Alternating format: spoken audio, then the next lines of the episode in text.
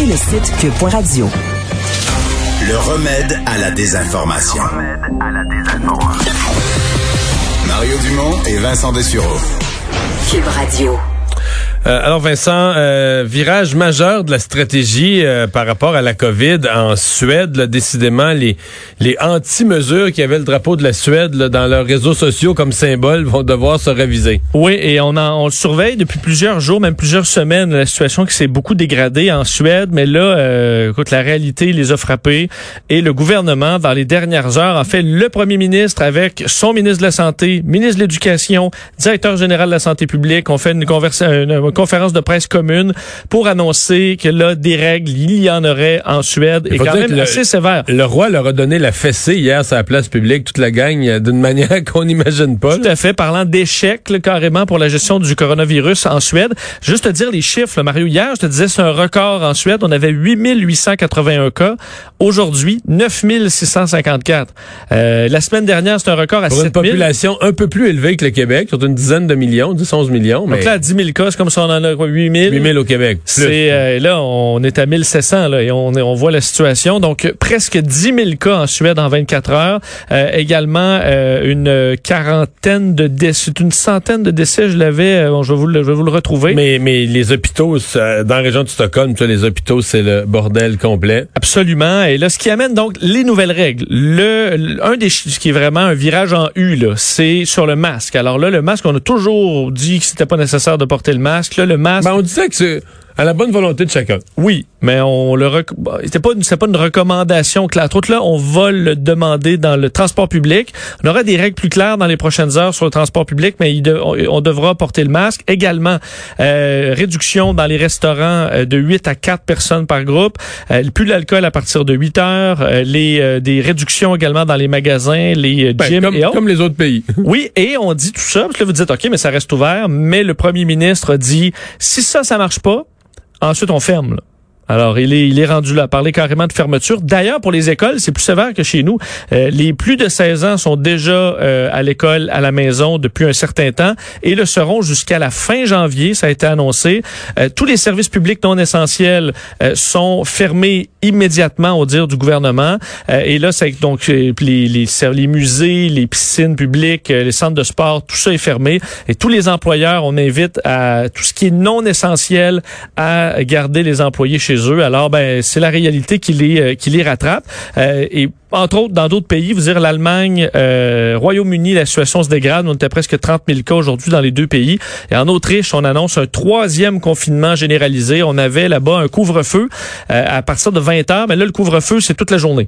On sort plus. on sort plus. Ça, c'est le plus... L'Autriche, je veux t'avouer que c'est en matière de reste chez vous, là, c'est en anglais, c'est le ultimate reste chez vous. C'est un couvre-feu, mais 24 heures sur 24. Euh, magasin, école, tout ça est fermé jusqu'au 18 janvier. Alors, c'est encore une semaine de plus qu'au euh, Par contre, euh, c'est épouvantable de vivre ça. Il n'y a plus, rien. Tu restes vraiment chez vous. Il n'y a plus rien de rien. En fait, ça te prend une preuve marcher sur la rue, là.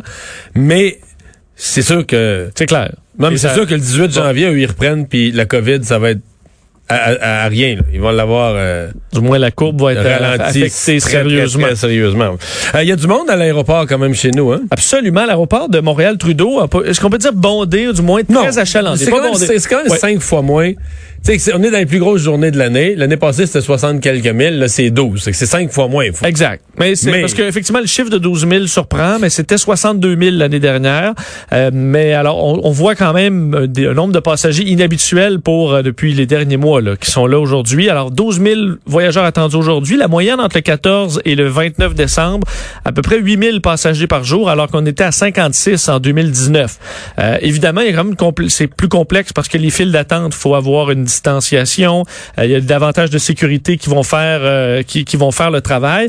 Et fait quand même particulier pour tous ceux qui sont dans les zones rouges depuis déjà longtemps, les restaurants sont ouverts à l'aéroport.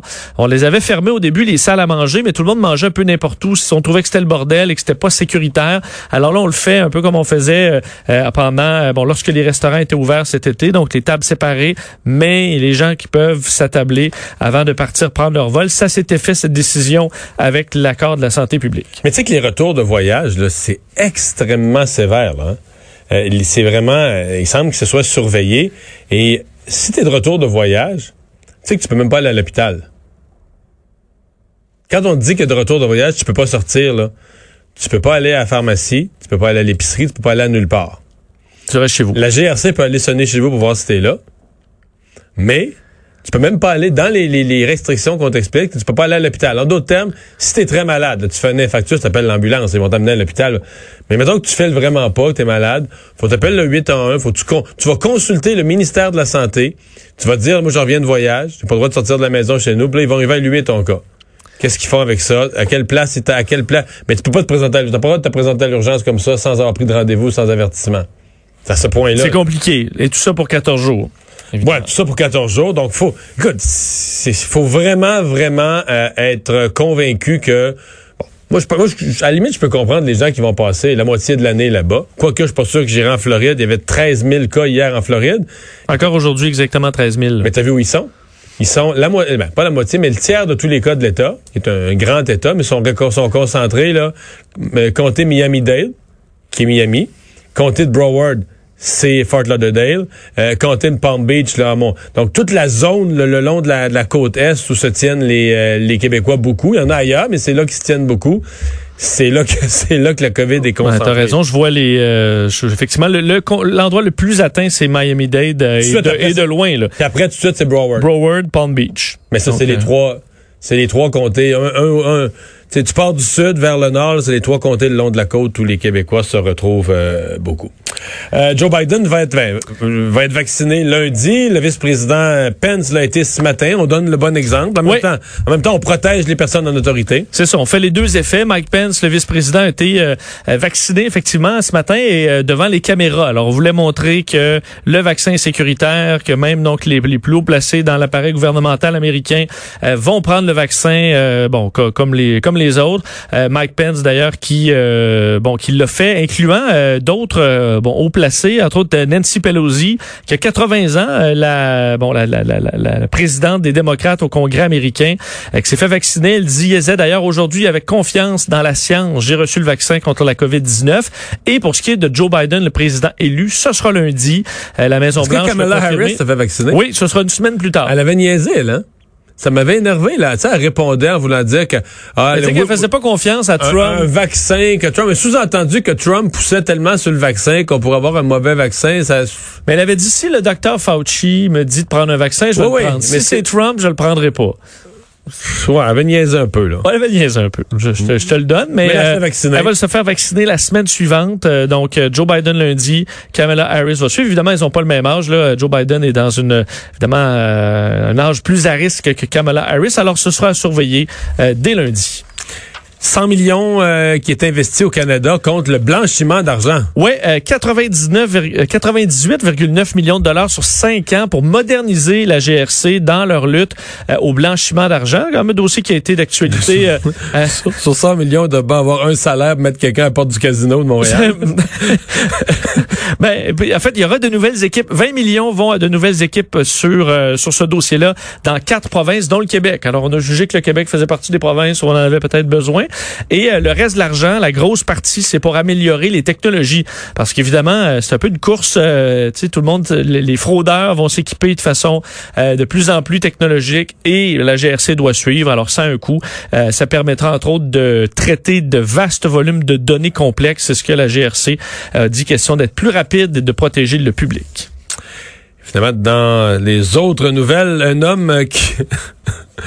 un homme qui poursuit ses parents, une chicane de famille, ça c'est jamais bien, ça. Oui, j'ai hâte d'avoir ton avis de père là-dessus, Ah oui? Mario, parce que bon, tes, en- tes, tes enfants sont encore euh, sont encore jeunes, mais euh, au, euh, au Michigan, Jeune mais majeur. jeune mais majeur, mais admettons ton ton gars là, à 42 ans, il revient chez papa parce que là il est dans le divorce puis il veut euh, bon, il veut retourner à la maison un bout de temps là. OK. OK? Alors là, tu dis OK. Pas de problème. C'est ce qui est arrivé donc en euh, une la famille Working. Le, jeune David, 42 ans, retourne donc chez ses parents en 2016 pour euh, un, temps euh, bon euh, qui qui pas déterminé en raison de son divorce. À ce moment-là, son père lui dit et même par courriel amène pas ta porn parce que hein, je veux il, pas voir connaissait son fils. Ouais, même. que lui qui avait des collections de VHS, de DVD, de magazines. Je veux pas voir ta pornographie dans la maison, sinon je les jette. Il avait dit ça, même par courriel. Euh, le problème, c'est que le, je- le je- le jeune homme de 42 ans, chez ses parents, a quand même amené sa, sa, sa- sa collection. Et papa, Paul, ben, il les a jetés. Il a jeté tout ça. Le problème, c'est que ça vaut 25 000 dollars. euh, 25 000 dollars de pornographie. Alors, le jeune, OK, c'est pas... euh, c'est une bonne collection. Non, non, ça collection exhaustive. ça te met pas dans une boîte de carton, là. Non, alors le Appelez, père, appelez qu'il aille à l'éco-centre. là. ben, avec, son, avec son trailer là. c'est pas ce que vous croyez, c'est pas à moi, c'est pas à moi. Euh, D'ailleurs, ils ont même gardé une partie des vidéocassettes les plus, on dit le pire du pire, parce qu'ils jugeaient que c'était peut-être même illégal. Ils voulaient pas aller justement acheter ça probablement à l'éco-centre. Ils avaient regardés. Ça a été euh, vérifié par des policiers qui ont dit que c'était pas illégal, c'est juste extrême. Le problème, donc, il poursuit ses parents. Lui, à 42 ans, pour avoir jeté sa pornographie, il est poursuivi pour 75 000 donc 25 000 pour la perte, évidemment, de la collection. Dommage exemplaire. Dommage exemplaire de 50 000 Et Mario, vient de gagner.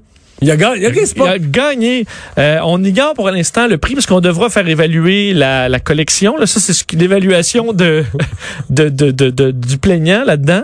Mais il a gagné. Le juge dit que euh, il a pas fait que c'est de la il a carrément détruit la propriété de quelqu'un D'autrui. et que même si c'est le propriétaire de la maison, même si c'est le parent, euh, même si c'est lui qui paye euh, l'endroit, euh, il n'a Si pas le de l'héberger, tu peux pas détruire son bien. pas le droit de détruire son bien, alors ils sont condamnés là-dedans et auront à payer euh, ben, un dédommagement entre 0 et 75 000 dollars selon ce qu'on peut comprendre.